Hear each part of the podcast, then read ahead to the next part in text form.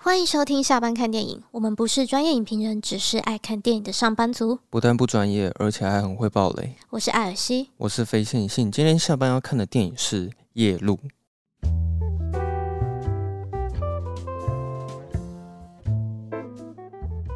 今天讲话都要这么小声吗？我可以把它调大声一点，主要是你的口齿要很清晰。OK。哎、欸，等一下，你现在 讲话声音是明显蛮小声的，该不会我也是这样子吧？你我觉得还好，没有，我觉得好像讲话的音量不是问题，主要是好像听得出来现在不敢讲话。对啊，对。我觉得我们是不是要稍微解释一下有为什么现在不敢讲话吗？因为简单来说就是场地的问题，所以我们不得已就是我们现在就是不敢讲话，就是就是不能太嗨，对，就请大家见谅。但我觉得也蛮符合。今天主题夜路，你知道夜路会怎样吗？你说走多了会看到鬼吗？干、啊，你这种烂笑话，我早就知道你要讲什么了。好吧，这部电影的卡司也是蛮大的，不知道为什么最近好像都是这种卡司很大的电影，就是走一个要的话就全部都大卡的一个路线。对。夜路它是小说，它是一九四六年由威廉林赛格雷沙姆的同名小说《夜路》。嗯，那它其实，在隔一年，就是一九四七年，就已经有改编成一部电影了。哦，所以之前他有改编过一次？对，就是在小说的隔年。啊，成功吗？那部电影？我不知道。好像最近改编也是蛮多，像《西城故事》也是改编同样的电影，这样子。嗯，对啊。这部电影的导演应该大家也都听过了，反正就是吉勒摩·戴托罗嘛。嗯，他上次是用《水底情深》拿下最佳影片跟最佳导演。比较有名的演员就是布莱德利·库珀跟凯特·布兰奇，还有威廉·达佛，还有鲁尼·马拉。你知道本来要找里奥纳多来演布莱德利·库珀？哦，我知道，可是我不知道为什么后来取消了。对啊，不知道为什么。嗯，因为就是据原著小说，就是其实这个男主角他是非常非常非常的帅。对，那所以你是你觉得里奥纳多比较帅呢，还是布莱德利库珀比较帅呢？哦，那不瞒您说，我是觉得布莱德利库珀比较帅啊。不能这么说，但我觉得好像比较符合这个故事的这个形象。所以你是觉得都差不多帅，是不是？好了，那你看你是要现在里奥纳多，还是十年前里奥纳多啊？哦，他他现在是不一样帅，他现在是那个大叔帅。哦，对对，就有点不一样，大叔帅这样子。对对对对。那所以布莱德利库珀看起来就是比较嫩一点吗？嗯，就这样相比起来。那、啊、你看完你有到很喜欢吗？我是后来慢慢就是去看人家一些新的影评，去回顾的时候就觉得说，哦，其实他的结局还蛮有震撼力的。哦，对啊，对啊，我最满意的也是他的结局了。嗯、然后整体的话，我是觉得蛮喜欢他的这个营造的氛围的。哈，就是整个很诡谲，然后。其实这个电影有一个风格叫做新黑色电影啊，不知道你有没有听过？哦，我是没听过啊。哦，它就叫做 Neo Noir Film，就是新黑色电影。那你知道马丁史克西斯有很喜欢这部电影吗？这个我是不知道啊。哦，他他就有跳出说，他说他觉得这是真正的黑色电影。哦，总而言之，他蛮喜欢的啦。嗯，对对。反正他是在讲一个马戏团的故事嘛。然后马丁史克西斯曾经有说过。漫威电影比较像马戏团。啊，不是马戏团，对不起，是游乐园啊，嗯、对对，比较像游乐园。好，没关系，我先来念一下夜路的专业评分网站。好的，它在 IMDB 上面是七点二颗星，嗯、然后烂番茄是百分之八十的喜欢程度，那还不错啊。嗯，然后 Metacritic 是到六十九分，嗯，雅虎是四点一颗星。哦，我今天去偷看雅虎，是只有三个人留言。没有啊，留言数量总共有十六个，啊，很多吗？啊，你没有去点那个加更多，啊，可恶！其实蛮多人都给五颗星的，这我倒是蛮惊讶的。我觉得这好像算是比较少数，是那种我跟其他影评跟雅虎的评价比较不一样，嗯，因为我好像没有到很喜欢这部电影啦，但是我蛮讶异说原来一般大众也是蛮喜欢这部电影的。嗯，然后有人给五颗星，他说。深度探讨怪胎议题的一部电影，建议先去科普这部戏的拍摄概念，再去电影院享受，能够大大提升观影的品质。一部大赞的好片。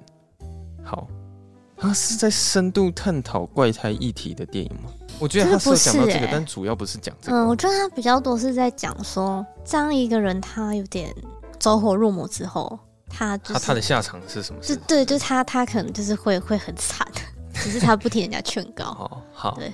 然后有人给一颗星，他说只能说被评分给骗了，不懂在演什么，浪费了我两个小时，晚上不知道会不会做噩梦，可恶，波浪。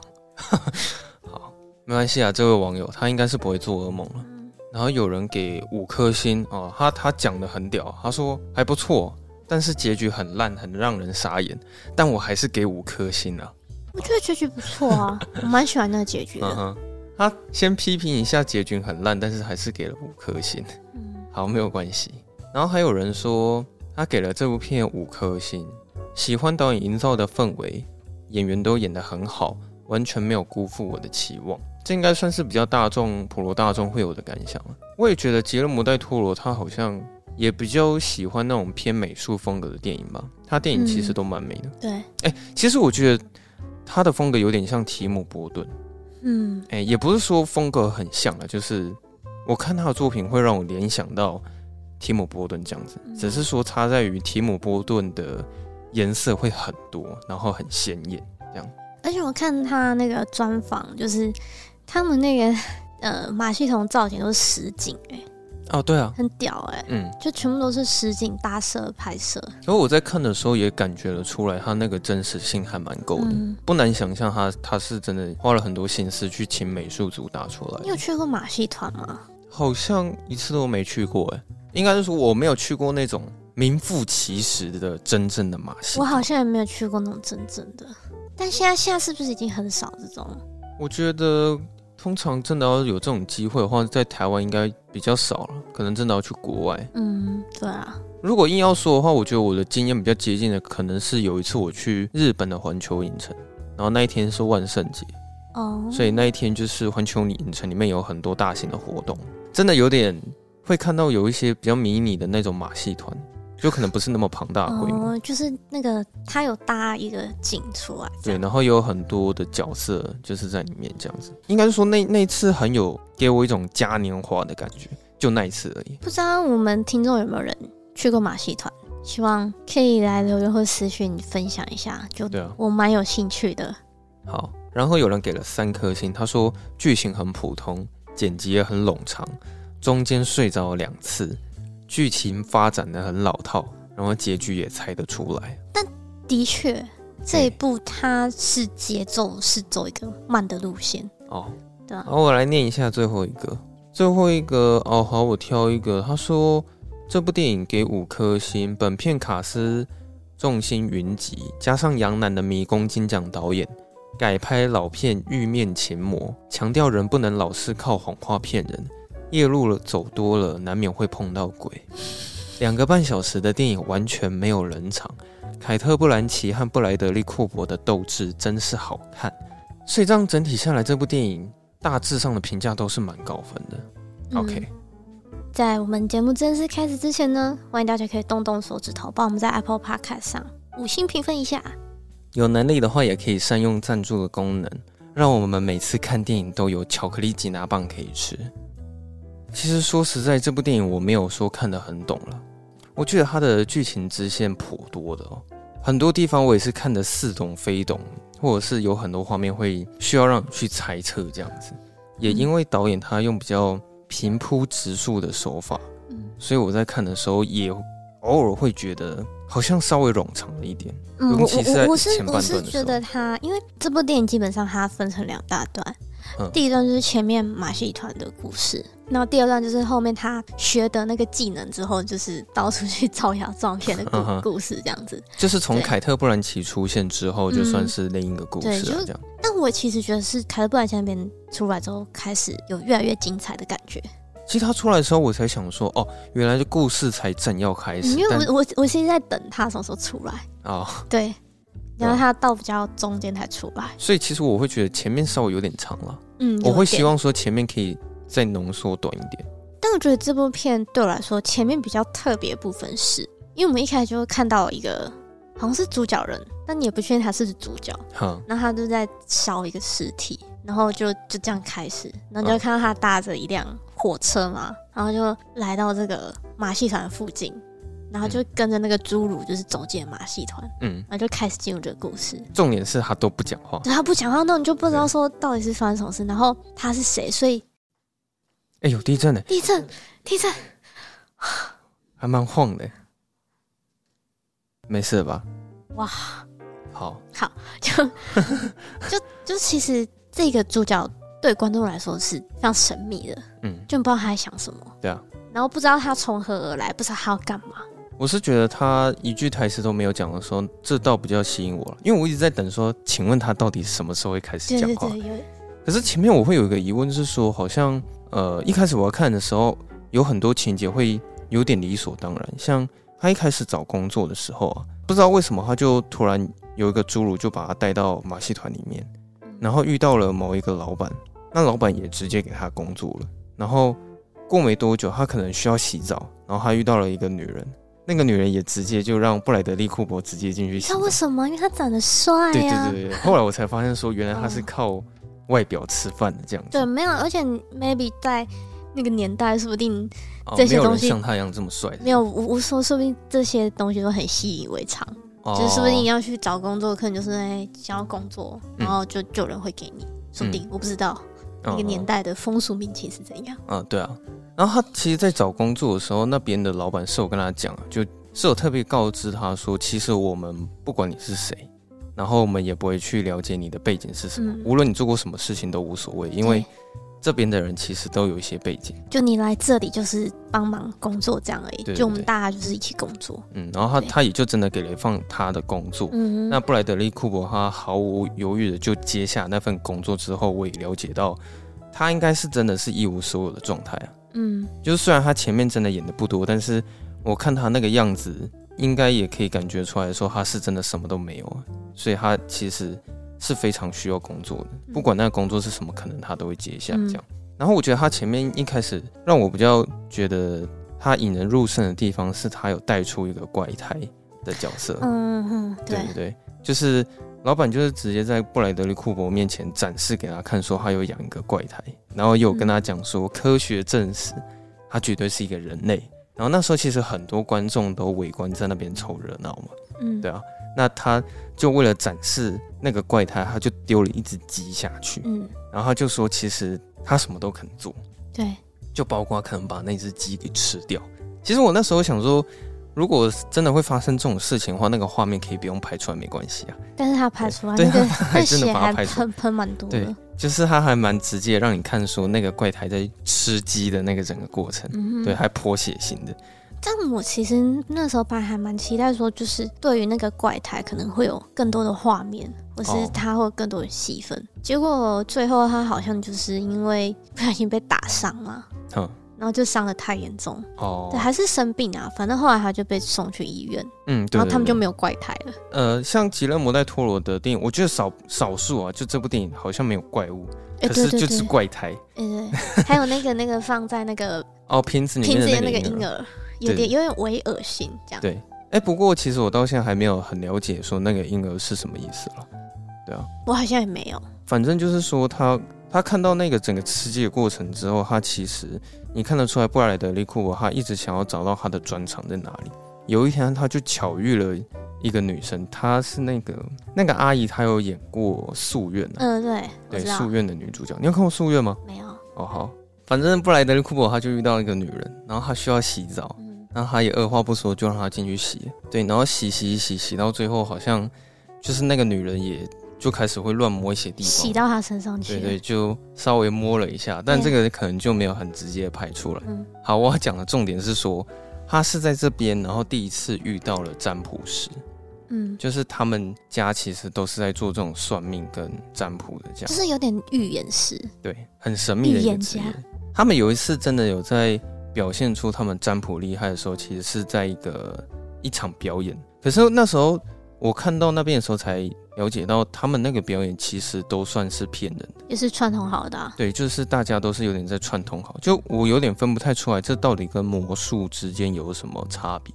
这感觉有点像是魔术了。应应该比较像是一种技法，对啊，就他用运用一些技巧，然后就是，其实我觉得他可能也是有牵扯到一些心理学，跟你那个当下你要去观察那个人的一些行为，嗯，然后进的就是做出讲一些话，然后做出一些反应，然后让那个人相信嘛，对啊，所以就是我觉得就是除了有骗的这个元素之外，再呢就是可能你也是也是需要蛮高超的观察力，嗯。才有办法就是这样子，就是完成完成这一整个表演。心理学占很多的部分啊。对啊，他们那时候在表演的时候，那个占卜师其实有遇到一个状况哦，就是下面帮他那个人居然睡着了。对 他那时候在帮一个一个女生要讲出她的身世这样子。嗯可是他一定要去看那个下面的人的提示，就是下面的人会帮他打提示啊，给他那个，他会给他一个纸条。对，他下面其实是有一个透明的玻璃，然后他可以从下面偷看。对啊，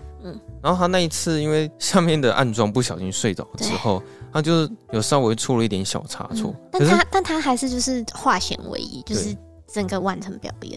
就是你可以看到说，他依然还是有办法去解决那个他当下所遇到的困难。嗯，对，算是透过那场戏之后，你可以呃了解到说那个占卜师他厉害在哪里。嗯，然后占卜师结束之后，接下来就是换她老公的表演。对，因为那时候布莱德利库我有在问说，这个到底是怎么做到的？嗯、那个占卜师的老公他叫皮特吧？嗯，对，又是皮特。他就有秀秀一段给他看，然后那个人就是布莱德利库珀本身。然后在表演这一段的时候，他就说：“你身上是不是有一个很重要的东西？应该就是你的手表。”然后他就开始越讲越多，就说：“这是一个很重要人给你的。”对对对，他应该是你爸。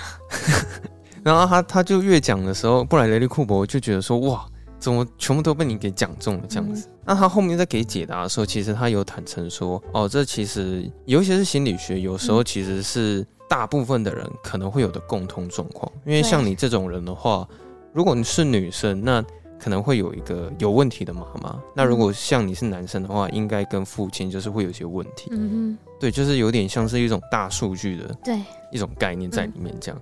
然后布莱德利库珀那时候就觉得说，哇，他。就是想要去学这个专长，因为他其实他有个小本本哦，对，然后他没有记录，就是很多像你刚刚说的那种大数据，然后或者是说他跟他的这个 partner，就是他们有些暗号，就比如说几个字是什么啊，嗯，然后包括那个怎么问问题啊，就是他其实都串通好了，然后里面都有一些暗号。其实他那个笔记本算是他他的一个一个秘籍啊，对，他所有的专长算是都写在里面了，这样。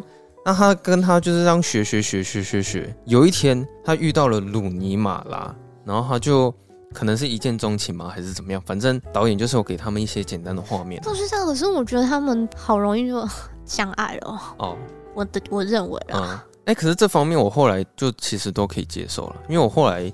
觉得好像其实蛮多电影，他们很想要赶快就交代完双方相爱，然后彼此在一起这样。嗯，他们好像就是想要赶快讲他们在一起之后的事情。嗯，对，所以其实吉勒摩戴托罗的处理方式可能就是用他就是只是用一个镜头，可能说他看到对方，他觉得好像很不错。嗯。然后就是啊，我知道，就两个人在互相偷看对方。对，然后后来你就可以大概感觉到说，哦，好吧，那他们彼此就是有来电的。嗯哼。然后他那时候好像为了要追鲁尼马拉，还是不知道怎么样嘛，他就跟他讲说，我想到一个非常漂亮的方法，可以让你的表演可以更加的精彩。嗯。因为那时候鲁尼马拉的专长就是他被电会没事嘛。对。对对对。简单来说是这样子。对，好，然后有一次呢，他就是在。帮鲁尼马拉要完成一场精彩的表演的时候，突然有一个警察过来这边找麻烦，然后这时候布莱德利库珀他就第一次就是使用了他刚学到的这个才能，他就开始把那个警察所有的身世跟背景全部都猜测一遍，对，然后让警察吓得一愣一愣的，还哭了，对。然后他也有特别一些大特写，比如说观察他的脚其实有增高垫，嗯，就代表说这个警察可能曾经有一些疾病，嗯。然后他好像有看到他什么戒指还是项链嘛什么的，还有他胡子，对。然后就推测说他可能会有宗教方面的信仰，对。那他就又讲了一句说啊，你身边是不是有一个很重要的人的名字叫玛丽？对，对，因为基督教里面就是不是耶稣就是玛丽。但我觉得他根本瞎猜，刚好被他猜中。对，因为可能那个年代真的很多人叫玛丽吧。嗯、就哎、欸，好巧不巧被他巧猜中，就是哎，玛、欸、丽是他妈的名字。对，玛丽是他妈的名字。然后那警察就快哭了，你知道吗？他被唬得一愣一愣的这样。不过后来布莱德利库珀也有承认了，他就说他猜说他身边应该有个人叫玛丽，就殊不知他妈还真的叫玛丽，就都被他猜中了。那他这边是有一段他杀了彼得这条故事线啊，应该是他杀的啦。对，我觉得是他杀他没有很明显演出，但是我觉得应该是他杀。我觉得就是给他喝那个工业酒精之类的。而后来我觉得他有足够的动机可以杀他，就是他其实很想要获得那个笔记本，嗯，因为他好像觉得他学的不够吧，因为他认为说他要完整学到那一整套技能，他可能很需要那个笔记本，嗯，才有办法学得会，嗯，对，所以他终究还是做出了决定，就是他杀死了彼得，然后抢走了那个笔记本，这样子，嗯，他最后把这些目标都达成之后。就决定要带着鲁尼玛拉远走高飞。对，他好像很直接问他说：“你要，我想要你跟我一起私奔，是吗？”嗯，对对对，对，就是讲类似的话。嗯，他那时候把鲁尼玛拉带出那个马戏团之后，感觉这部电影好像已经过了一个小时吧。这一段真的是蛮长的。嗯，对。两年后，对，我们终于看到了凯特·布兰奇第一次登场。那时候他其实他比较。跟以前表演方式不同的是，点是在于他的观众群不一样，就是变成很高贵，感觉都是一些上流社会的人来花钱看他表演读心术，已经不是那种一般观众，对，可能他面前都是那种上流阶级或是那种权贵阶级的大人物这样子。凯特·布兰奇刚好是其中的观众，他直接来跟他踢馆，就其实他跟鲁尼·马拉在那边招摇招摇撞骗的时候啊，对，凯特·布兰奇他就。他是在一场唯一一个识破他是骗子的一个人，嗯，所以他就直接就站上台说啊，不然这次换我来好了，对，让我来问问题，对，然后他叫鲁尼马拉闭嘴，嗯，他说接下来就我讲话，所以他们就没办法答案好，对对对，就是虽然表演上面出了这个状况了，但是布莱德利库珀他还是用他的机智解决当下这个困难，对，他还是成功的化解这个危机，对，骗到了凯特布兰奇，嗯，然后自从那一次之后。他们两个人就开始有一些非常密集的交流。对，凯特·布兰奇有跟他说，他其实是心理医师。嗯，对，所以他就是有在趁这个机会去深入布莱德利·库珀的心里。嗯，就两个人开始变变得很熟。我觉得他们俩其实互相利用。哎，凯特·布兰奇一直就是因为他身为一个心理医师，就是他一直很想知道布莱德利·库珀他的内心到底是在想什么。嗯，他很想要看穿他。对，然后布莱德利·库珀他必须要。凯特·布兰奇提供一些他的客户的一些资料，好让他可以就是去骗更多人。嗯，反正他后面的最主要的主轴就是在讲说，他们两个人已经组成了一个诈骗集团。他们就是这两个人要联合一起去诈骗一个老板，一个很有钱的人。对，一个很有钱的一个客户了。其实中间有一个桥段是说，布莱德利·库珀第一次跟那个客户见面的时候，他有去上那个测谎机。嗯。然后他在用那个测谎机的时候，他好像被问到某一个问题，他觉得快要被识破的时候，布莱德利库珀突然岔开了那个话题，嗯，又开始在深入那个客户的他的心思跟想法，又在猜测他的背景这样子。然后那一次呢，也都被他猜中了，对，然后又唬到了那个客户，然后从此之后，那个客户就真的很相信布莱德利库珀。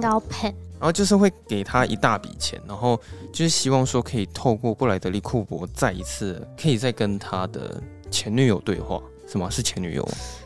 还是他死去的老婆？忘了，不知道哎、欸。对，我有点忘了。反正后面的主要的主轴就是在讲这件事情。嗯、我觉得我目前忘了差不多是这一段了，因为我也是一一个礼拜前看的嘛。然后他后面剧情其实蛮多的，有点小复杂了，我觉得细节很多。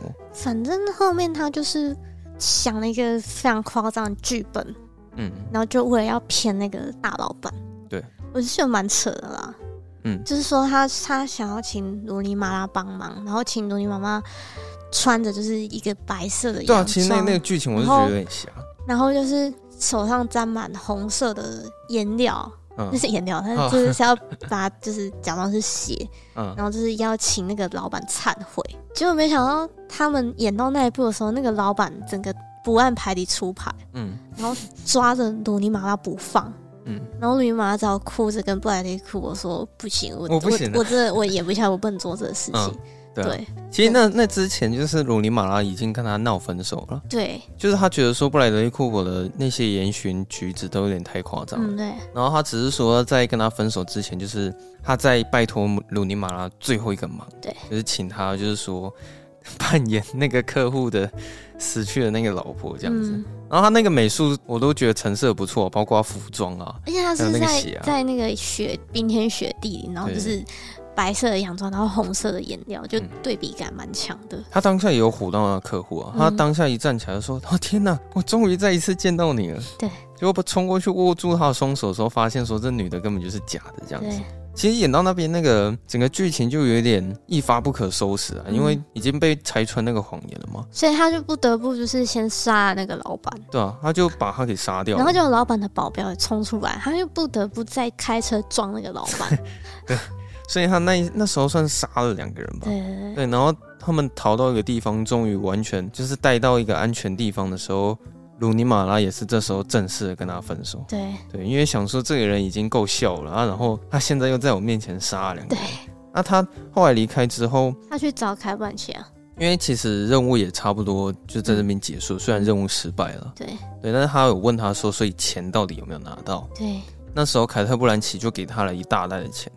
他拆开之后，发现里面全部都是一块钱的美金。对，所以，所以他才发现说，原来他自己才是被骗的那一个。错。其实我们那时候一直在猜测他到底是报复的心态还是怎么样。嗯。总之，他就是开枪打死了，也没有，也没有打死啊。就是、开枪打到了。对，他就是开枪打了一下布莱德利库珀，但是他没有敲，然后还假装报警。不过我觉得他那边演很好，是其实看得出来，他虽然。都已经预测好说他要做这件事情，可是凯特·布兰奇他有演出他很害怕的感觉。嗯，对，他其实那时候是还蛮惊恐的。嗯，那最后因为其实布莱德利·库珀到后面也已经变成是一个非常狼狈的状态，他算是一无所有啊啊，然后自己也被骗了，然后他没有了，他失去了鲁尼马拉。他身上也没有钱，所以基本上他就已经变成是一个流浪汉。嗯，他可能也找不到工作，因为他现在那个技能也没有办法再让他找到工作。没有人相信他。对啊，他算是一个就是一个骗子了。嗯，对。然后最后结局的时候，我觉得我当下可能没有看得很懂，但是后来了解的时候，我才发现那个导演其实蛮厉害的，就是他有把。结局跟前面威廉达佛所讲的话，讲一个故事，跟他呼应。嗯，对。哎、欸，其实我觉得这个蛮重要的，啊、就是前面威廉达佛有一次在教导布莱德利库珀的时候，就是我在教他的时候他是怎么去找到一个怪胎。是是那个布莱德利库珀就问他说：“哎、欸，你们到底都怎么去找那个怪胎？”对对对对。那威威廉达佛就说：“你真的想知道吗？好，那我告诉你。”嗯，对、啊、就就是说他们去一定要找酒鬼。对，对他他一定要去找一个有。酒精依赖成瘾的一个酒鬼啊，嗯、他一定就是没有工作。那个酒鬼啊，去找威廉达佛的时候，他每次在跟他谈话的时候，会给他喝一杯酒，嗯、但是他那个酒里面都会加一种会令人上瘾的，我不知道那什么东西啊，可能类似毒品吧。对啊，它就是类似毒品，会有高度的依赖性。嗯，对。然后威廉达佛一定会跟他讲说，我们这边的员工哈，其实都有一些背景，但是我们不管你是谁了。啊，你这个工作就暂时了啦。等我们找到新的怪胎之后，对，你就可以走了，这样子。就直到找到真正的怪胎。对。那等到有一天，那个酒鬼啊，他开始对威廉达佛手上那个东西有高度的依赖性的时候，威廉达佛就会在那个成瘾的当下告诉对方说：“我们现在已经找到怪胎了。”对啊。我们现在可以不需要你，嗯，那这时候对方就一定会想尽办法扒着你的大腿说：“我觉得我天生下来就是要做这份工作啊。”没错。但我那时候看到那边的时候，我觉得说威廉达佛真的是有够可怕，你知道吗？就是怎么可能会有这种邪到这种程度的这种想法这样子？然后后来你才了解说，他前面花那么多时间在讲怪胎跟威廉达佛他讲的那些话，其实都是都是有用意的，嗯，就算是。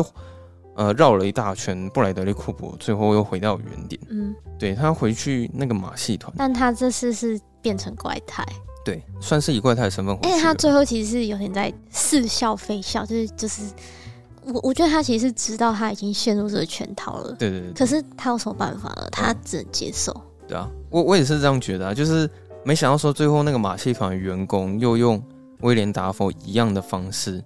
去套他这样子，嗯，对。然后他也很清楚对方讲这些话的用意是什么，也了解自己已经变成了那个无法自拔的怪胎。可是他也只能笑，是因为他觉得以他现在的立场，就是会变成威廉达佛所所说的那样。可是他也没有选择。嗯，如果就是电影继续演下去的话，就是会看到他变成怪胎了。对，对吧？因为他已经无路可走了。没错。对。然后这部电影就这样结束了。那时候看完的时候，会觉得说他其实后劲很强，嗯，对。然后我也觉得他应该可以在讲技上面有很多很好的表现啊。